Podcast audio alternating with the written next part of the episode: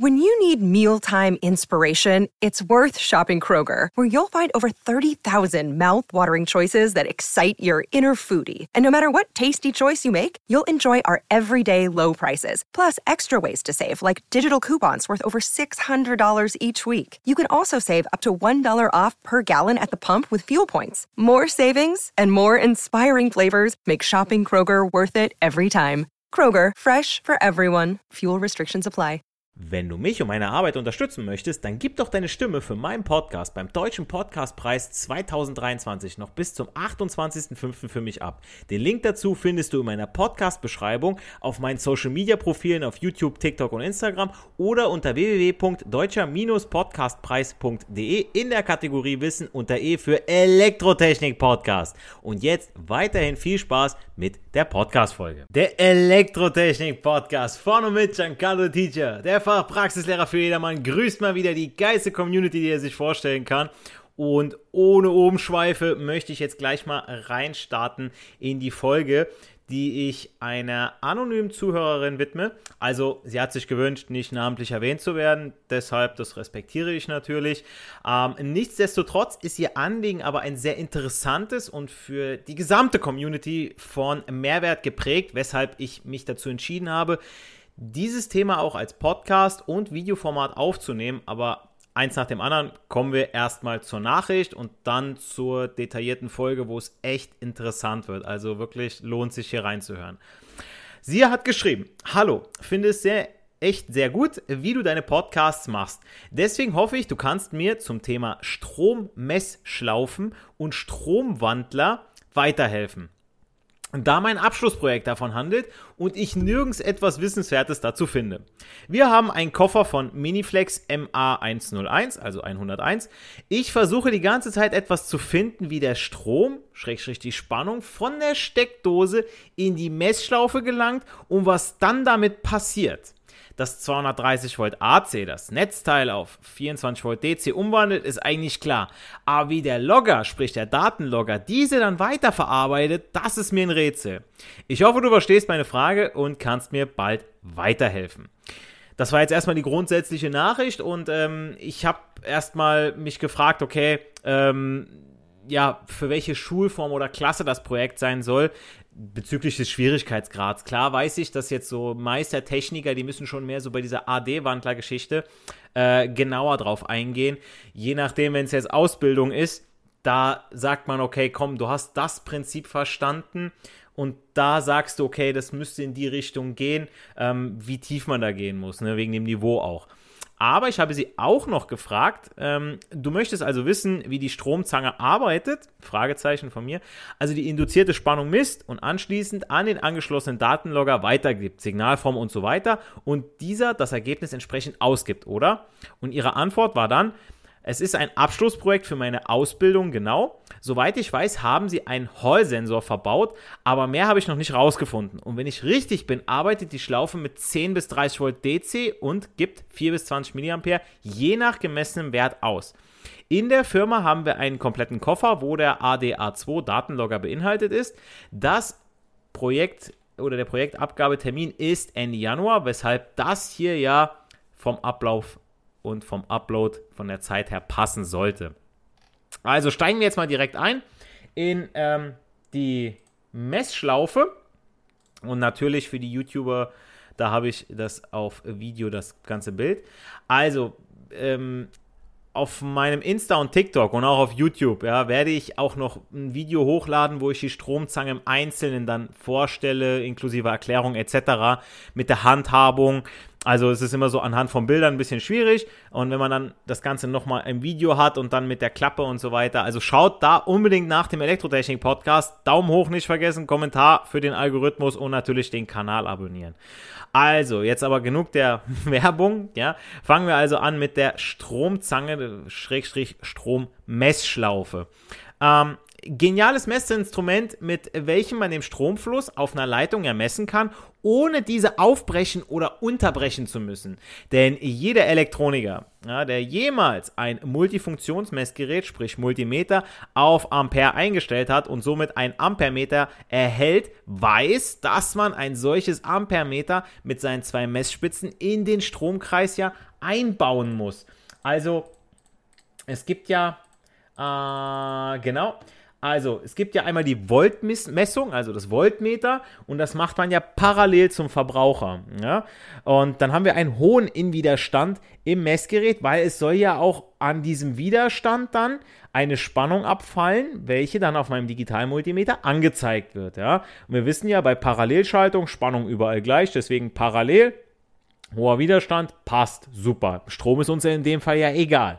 So, und beim Ampermeter wissen wir aber, da sieht es ja so aus, wir müssen das Ganze in den Stromkreis einbauen und wir wollen aber auch den Strom nicht beeinflussen. Das heißt also, wir haben einen niedrigen Widerstandswert, so dass wir im Prinzip, als ob es nur die Leitung wäre, ja, kurze Unterbrechung, alles wieder da, der Strom fließt über mein Messgerät und ich messe im Prinzip, was beispielsweise meine Lampe, mein Verbraucher ähm, gerade zieht. So, oder was gerade für ein Strom zum Fließen kommt. Und das ist halt der Unterschied. Das machen nämlich ganz, ganz viele Azubis ja auch falsch, noch ganz am Anfang. Ja, wenn sie dann auf einmal machen, äh, äh, stellen das Ganze auf Ampermeter und dann parallel zur Lampe. Ja, kleiner Widerstand, Spannung überall gleich. Ne? Wenn ich dann irgendwo 50 Volt habe, 100 Volt, 230 Volt und habe einen kleinen Widerstand, ist klar. Ne? Da haben wir dann Sicherungen im Multimeter und äh, die sollen natürlich äh, entsprechend auch auslösen. Da muss aber ausgetauscht werden, das lernt man. Also ich weiß noch damals, auch kurz vor der Abschlussprüfung Teil 2, da war einer von einer kleineren Firma und ja, also wirklich kurz vor, bevor er Geselle wurde, hat er genau das falsch gemacht, ja, und dann meinte der, mein späterer Mentor, äh, ja, hat ihm dann auch die passenden Worte gesagt, aber gut, der ist auch ein guter Elektriker geworden, ja, aber Ne, das kann man schon hier und da machen, dass Leute falsch. Achtet da bitte drauf, ähm, weil dann zeigt das Messgerät over limit an oder ist kaputt. Oder ihr habt Heißleiter drin in dem Messgerät, die sind dann warm geworden durch den Strom und entsprechend müssen sie sich erst wieder abkühlen, bis die Messung wieder funktioniert. Äh, zum Thema äh, Multimeter kann ich eh auf Anfrage auch gerne mal ein Video machen. Aber wie gesagt, mit der Stromzange, ja, mit dieser Messschlaufe, da kann ich ähm, das Ganze ohne Aufbrechen vom Stromkreis machen, sondern ich kann einfach den Ring an der Seite öffnen, also mit diesem Clip, und um die zu messende Leitung legen, beziehungsweise diese umschließen. Und hierbei erfolgt jetzt die Messung aber nicht direkt, wie beim Multimeter, wo dann der Strom direkt über das Messgerät fließt, sondern indirekt. Und ähm, weil ja das Ganze also ich habe ja diesen, diesen, diesen isolierten Griff oben und der ist ja um das isolierte Kabel, die isolierte Leitung ist ja drumherum, ja. Ähm, und eben hat damit keinen Kontakt zum Kupfer. Aber wir wissen ja, dass ein elektrischer Leiter wie Kupfer, der vom Strom durchflossen wird, was unter anderem erzeugt, neben Wärme, natürlich ein magnetisches Wechselfeld. Und durch das Schließen der beiden äh, Zangenhälften wird der magnetische Kreis der Stromzange um das magnetische Wechselfeld der Leitung geschlossen und die Stärke des Magnetfelds gibt dann Auskunft über die Stromstärke, welche dann indirekt gemessen wird.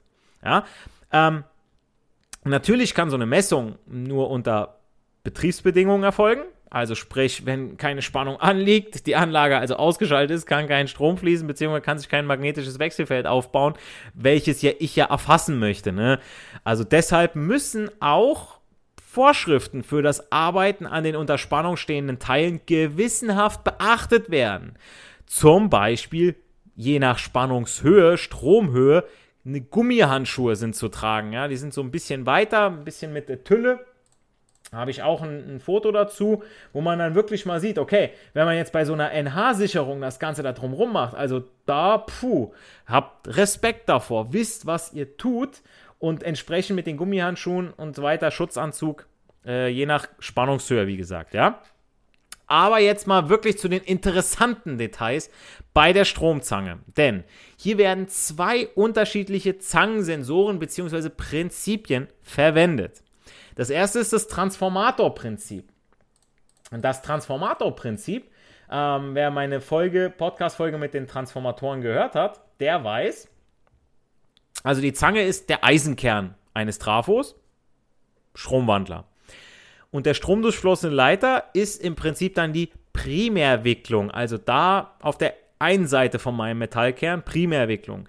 Im Inneren befindet sich dann die Sekundärwicklung mit der Anzeigeauswertung. Also es können in unserem Beispiel der Einfachheit halber nur sinusförmige Ströme gemessen werden. So, und dann habe ich quasi auf der einen Seite eine Spule, auf der anderen Seite eine Spule auf diesem einen Eisenkern und durch Induktion wechselndes Magnetfeld, wie bei einem Induktionskochfeld oder auch induktives Laden von den Handys, wird dann Strom übertragen. So, und jetzt zum zweiten Teil der Zange, äh, beziehungsweise dem Sensor, dem Magnetfeldsensor oder auch Hall-Sensor, wie ja schon die ähm, Azubine gesagt hat. Eine sogenannte Hall-Sonde im Eisenkern der Zange wandelt jetzt diese, ähm, sorry, äh, so, dieser Hall-Sensor. Genau. Ähm, wandelt die Änderung des magnetischen Flusses in Spannungsänderungen um. Und diese werden elektronisch aufgearbeitet und wieder angezeigt mit dem Datenlogger. Komme ich noch gleich zu, wie das funktioniert. Gemessen werden können so beliebige Effektivwerte von Gleich- und Wechselströmen inklusive Oberschwingung. Nennt sich auch True RMS, also RMS, Richard Martha Siegfried, was für echte Effektivwerte inklusive Oberschwingungen steht. Also man kann wirklich damit eine Menge messen. Ja, und äh, mit so einem Hall dieser, dieses Hall-Element, also ihr könnt da wirklich eine Menge mitmachen. Das ist echt genial. Und äh, kurz zu Hall-Sensoren, ja, die sind unter anderem ja in E-Bikes und auch E-Scootern und auch E-Autos verbaut. Also gar nicht so unwichtig, gerade wenn wir uns die Zukunft unserer Fortbewegung ansehen. Ähm, bei mir mein E-Scooter, der war ja äh, verreckt, der hat da das, die Leitung eingezogen und dann war unter anderem der Hall-Sensor, hat nämlich einen Fehler gemacht gehabt wegen der Strommessung. Ja, der hat ja so, wurde leicht beschädigt und äh, deswegen musste ich auch den Motor vorne austauschen. Äh, ja, lange Rede, kurzer Sinn. Ähm, 100 Euro hat es mich gekostet, ein neuer Roller hätte mich mehr gekostet, deswegen Arbeitszeit rechnen wir beinahe nicht rein, ne? das ist klar. So, und Erfinder ist der amerikanische Physiker, natürlich hieß der Hall Edwin Hall. Und sein Hall-Sensor, auch Hallgeber oder Hallgeber genannt, ist ein sogenannter passiver Sensor. Also der braucht eine Stromversorgung. Aktive Sensoren erzeugen selbst ein Signal, wie Fotoelement. Ja, alles, was mit Element ist, ist ein aktiver Sensor, alles nicht, ist ein passiver Sensor. Ähm, könnt ihr euch so ungefähr merken. Und äh, wie gesagt, ist ein passiver Sensor. Das heißt, er braucht schon mal eine externe Stromversorgung. Und dieser Hallgeber, der misst den Spannungsunterschied, der an einem elektrischen Leiter erzeugt wird, wenn ein Magnetfeld, und jetzt kommt es ein bisschen wieder mit dieser Motorenregel und so weiter, wie man den Finger hält, wie das Magnetfeld sich dreht, senkrecht zur Fließrichtung eines elektrischen Stroms steht. Und auf diese Weise kann der Sensor ein sich näherndes oder entferntes Magnetfeld erfassen, in der Regel das eines Dauermagneten, der an einem Objekt befestigt ist. Oder eben unseres Kupferleiters, der vom Strom durchflossen ist. Weil das ist ja dann im Prinzip, solange Strom fließt, ist er ja auch ein Magnet. Ja? Und das erfasst eben dieser Hall-Sensor. So. Und ähm, ja, jetzt haben wir das erstmal gepackt mit, der, mit dem Hall-Sensor, ja. So, also kurzum, mit Hilfe von so einer Stromzange und entsprechenden Auswertegeräten lassen sich Stromstärken berührungslos und indirekt messen. Dabei sind aber nicht zu vergessen, besondere Sicherheitsmaßnahmen zu beachten. So, und ähm, die Azubine hat ja einen speziellen Fall, beziehungsweise eine spezielle Zange hat sie ja angefragt. Und äh, dazu komme ich gleich nach einer kurzen Werbeunterbrechung. So, also in der Produktbeschreibung steht unter anderem ja folgendes, und zwar ähm, die AC-RMS-Stromsensoren, ja, also was RMS bedeutet, ne, habe ich ja erklärt gehabt, ne, Effektivwert inklusive Oberschwingung, AC äh, Wechselstrom, bestehen aus einer flexiblen Strommessschleife, also im Prinzip der Stromzange. Ähm, ich rufe das Bild für die YouTuber gerade nochmal auf, damit ihr das nochmal vor euch habt. So, äh, ähm, und einer kompakten digitalen Wandlerschaltung. Und mit ihr lassen sich Ströme bis zu 400 Ampere AC beim Modell Miniflex MA101 das, was die Azubine ja da hat, beziehungsweise 1000 Ampere AC, sprich Modell AMP Flex A101, in, einer, äh, in einem umschlossenen Leiter dann messen.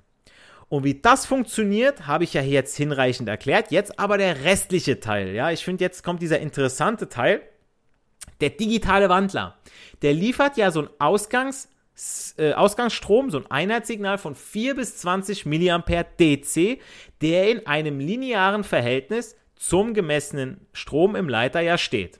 So.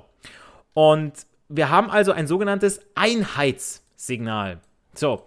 Einheitssignale sind entweder äh, elektrisch oder pneumatisch, also diese 0,2 bis 1 Bar, meistens so im X-Bereich. Ähm, das sind genormte Signale in der Prozessautomation. Dazu wird jetzt ein Messwert durch beispielsweise den Sensor gemessen. Ja, bei uns die Stromzange, kann aber auch andere Sensoren sein.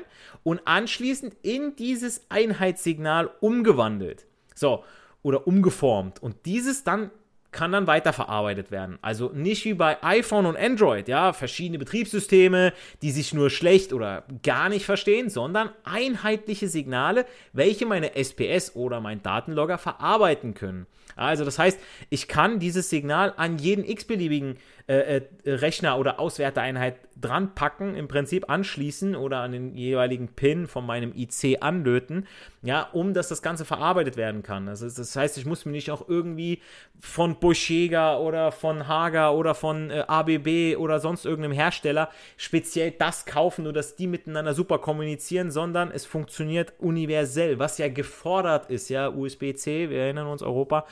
Ähm, aber warum nimmt man denn jetzt, das ist jetzt meine Frage, 4 bis 20 Milliampere äh, und nicht 0 bis 20 Milliampere, weil wäre ja doch einfacher, oder nicht? 0 Milliampere, kein Signal, 0 Milliampere würden dann eben 0 Ampere Strom entsprechen und 20 Milliampere meint 400 Ampere AC entsprechen. Ja, also total einfach zu rechnen mit dem Dreisatz. Ne? Und alles, was dazwischen liegt, wie gesagt, kann ich dann umrechnen. So, naja, das ist so nicht ganz richtig. Das ist jetzt ganz, ganz wichtig für alle Azubis.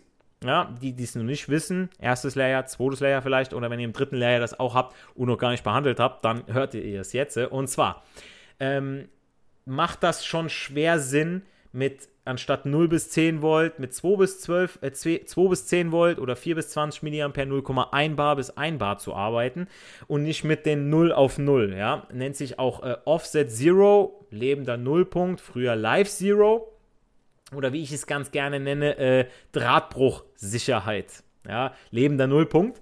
Ähm, alles so Begriffe, die da mit reinfallen. Also, es ist nämlich so, dass wenn ihr mal einen Drahtbruch haben solltet, sprich eine Unterbrechung von dem Sensor, ja, euer passiver Sensor wird ja mit Strom versorgt, jetzt habt ihr da irgendwie einen Kabelbruch, irgendwas Dummes ist passiert, ja, Schraube locker, ähm, ja, irgendeiner ist irgendwo drüber gefahren, irgendwo was falsch gezogen, es hat mal ein bisschen vibriert irgendwo an der, an der Anlage und dann fällt mir genau dieser Sensor aus und dieser Sensor kann verdammt wichtig sein.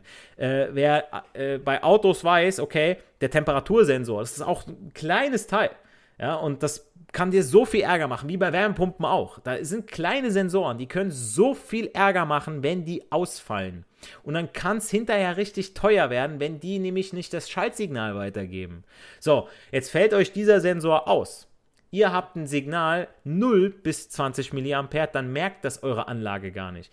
Aber wenn mein lebender Nullpunkt 4 mA sind, das heißt also 0 Grad Celsius oder 0 Ampere entsprechen 4 mA, und jetzt habe ich auf einmal gar nichts mehr, dann kriegt das meine Steuerung mit und sagt, ah, hier, Kollege, hier stimmt was nicht du musst schalten, beziehungsweise äh, äh, gibt mir eine Warnmeldung raus, eine Leuchte leuchtet, eine Warnleuchte, egal was.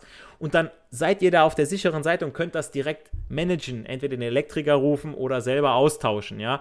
Und das ist so verdammt wertvoll. Deswegen Drahtbruchsicherheit 4 bis 20 mA, 2 bis 12 Volt, 0,1 bis 1 Bar jetzt in der Pneumatik, ja. So, und jetzt mal kurz gerechnet, ja, weil ich möchte mit euch auf was eingehen, ähm, was immer vielen Azubis so Probleme macht. Und zwar, ähm, es geht ja so, welches Einheitssignal erhalte ich denn jetzt bei welchem Strommesswert? Also das will vielleicht die Azubine auch mal wissen oder vielleicht mal eine Beispielrechnung machen, ja. Wie kann ich jetzt meine 0 Ampere bis 400 Ampere in dieses Einheitssignal 4 bis 20 Milliampere umwandeln? So, wir wissen ja, 0 Ampere AC ähm, entsprechen 4 Milliampere und 400 Ampere AC entsprechen 20 Milliampere DC, ja, meinem Einheitssignal. Jetzt messe ich beispielsweise 230 Ampere AC. Die habe ich jetzt da drauf. So, jetzt will ich aber wissen, wie viel Milliampere DC das Ganze ist. So, und dafür ermitteln wir jetzt erstmal zunächst den sogenannten Messbereich der Messschlaufe. Also dieses Delta-Messbereich. Und der ist der maximale Messbereich subtrahiert mit dem minimalen Messbereich, sprich MB Max minus MB Min. Da haben wir 400 Ampere minus 0 Ampere. Klar, gibt 400 Ampere immer noch AC. Das ist jetzt erstmal mein Messbereich. So, mehr brauche ich jetzt da erstmal nicht zu wissen. Das ist mein Messbereich. So, als nächstes muss ich ja dann das äh, äh, Delta von meinem Einheitssignal berechnen, also den Einheitssignalbereich. So, und das ist mein Delta E. Das ist meine 20 mA minus 4 mA sind 16 mA. Das heißt also, meine 400 Ampere teilen sich auf irgendwo auf diesen 16 mA. DC.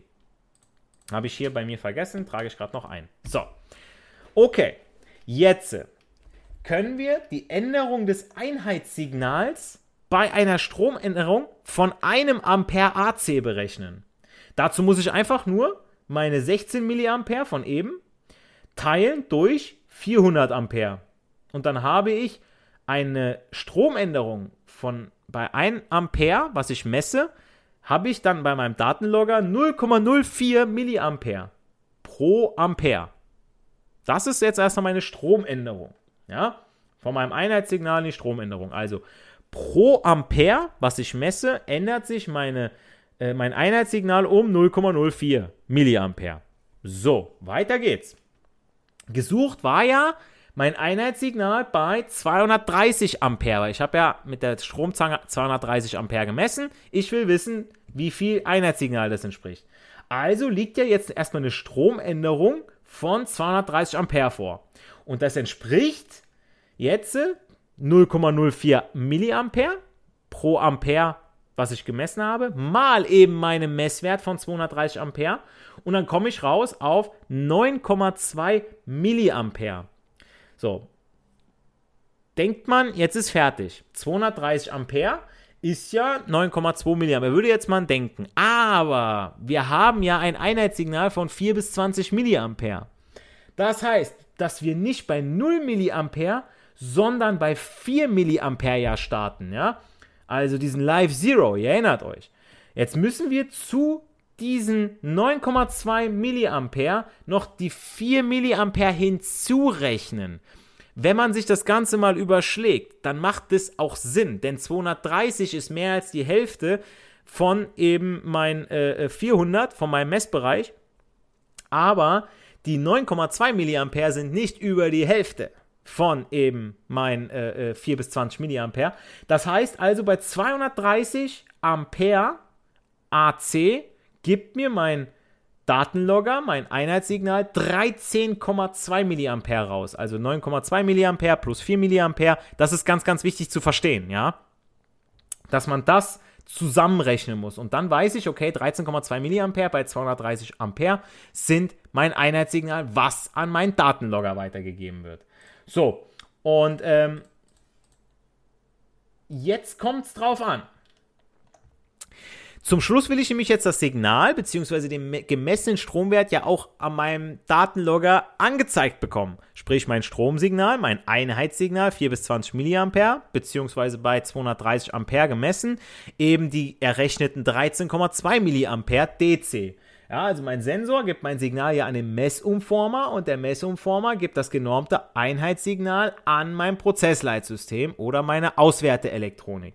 So, und dann gibt es auch bei dieser Messschlaufe gibt's natürlich eine Software, wo man das Ganze auch noch skalieren kann. Also man kann den Namen, tippt man ein in die Bedienungsoberfläche, dann sagt man, welchen äh, Typ Signal man hat, 4 bis 20 mA, 2 bis 12 Volt und so weiter.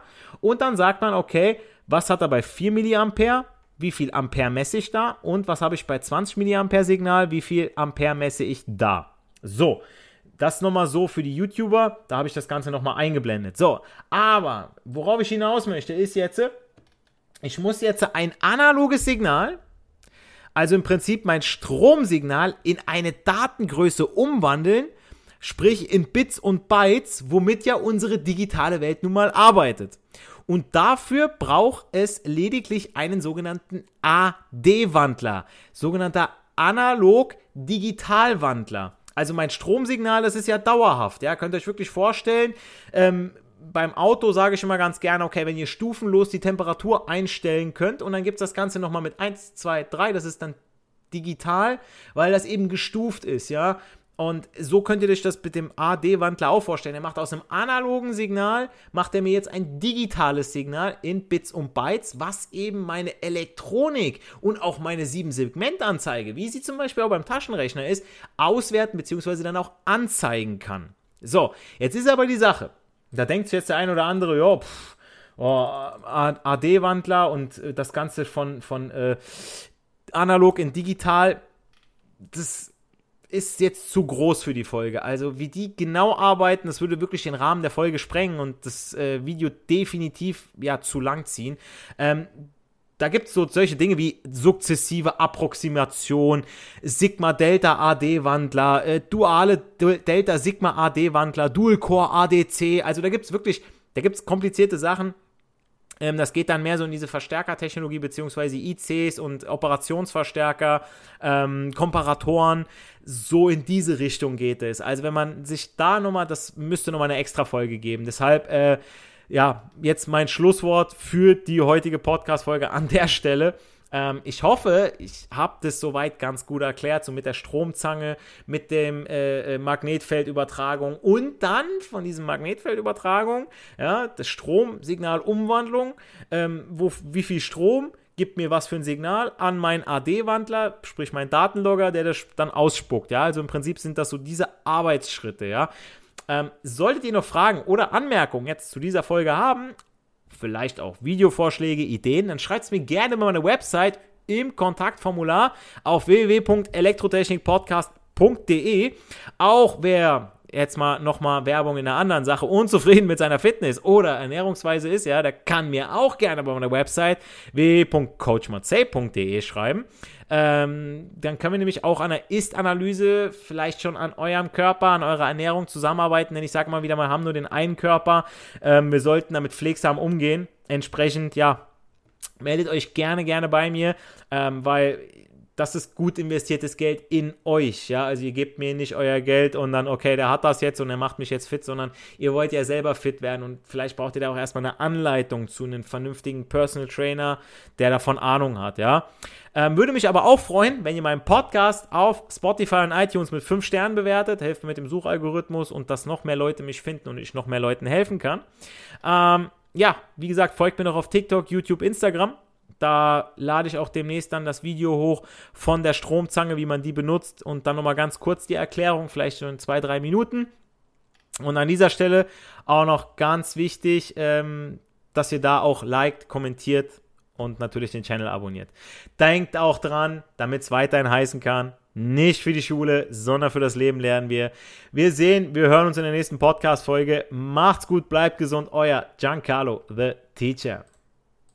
When you need mealtime inspiration, it's worth shopping Kroger, where you'll find over 30,000 mouthwatering choices that excite your inner foodie. And no matter what tasty choice you make, you'll enjoy our everyday low prices, plus extra ways to save, like digital coupons worth over $600 each week. You can also save up to $1 off per gallon at the pump with fuel points. More savings and more inspiring flavors make shopping Kroger worth it every time. Kroger, fresh for everyone. Fuel restrictions apply. Wenn du mich und meine Arbeit unterstützen möchtest, dann gib doch deine Stimme für meinen Podcast beim Deutschen Podcastpreis 2023 noch bis zum 28.05. für mich ab. Den Link dazu findest du in meiner Podcast-Beschreibung auf meinen Social-Media-Profilen auf YouTube, TikTok und Instagram oder unter www.deutscher-podcastpreis.de in der Kategorie Wissen unter E für Elektrotechnik Podcast. Und jetzt weiterhin viel Spaß mit der Podcast-Folge.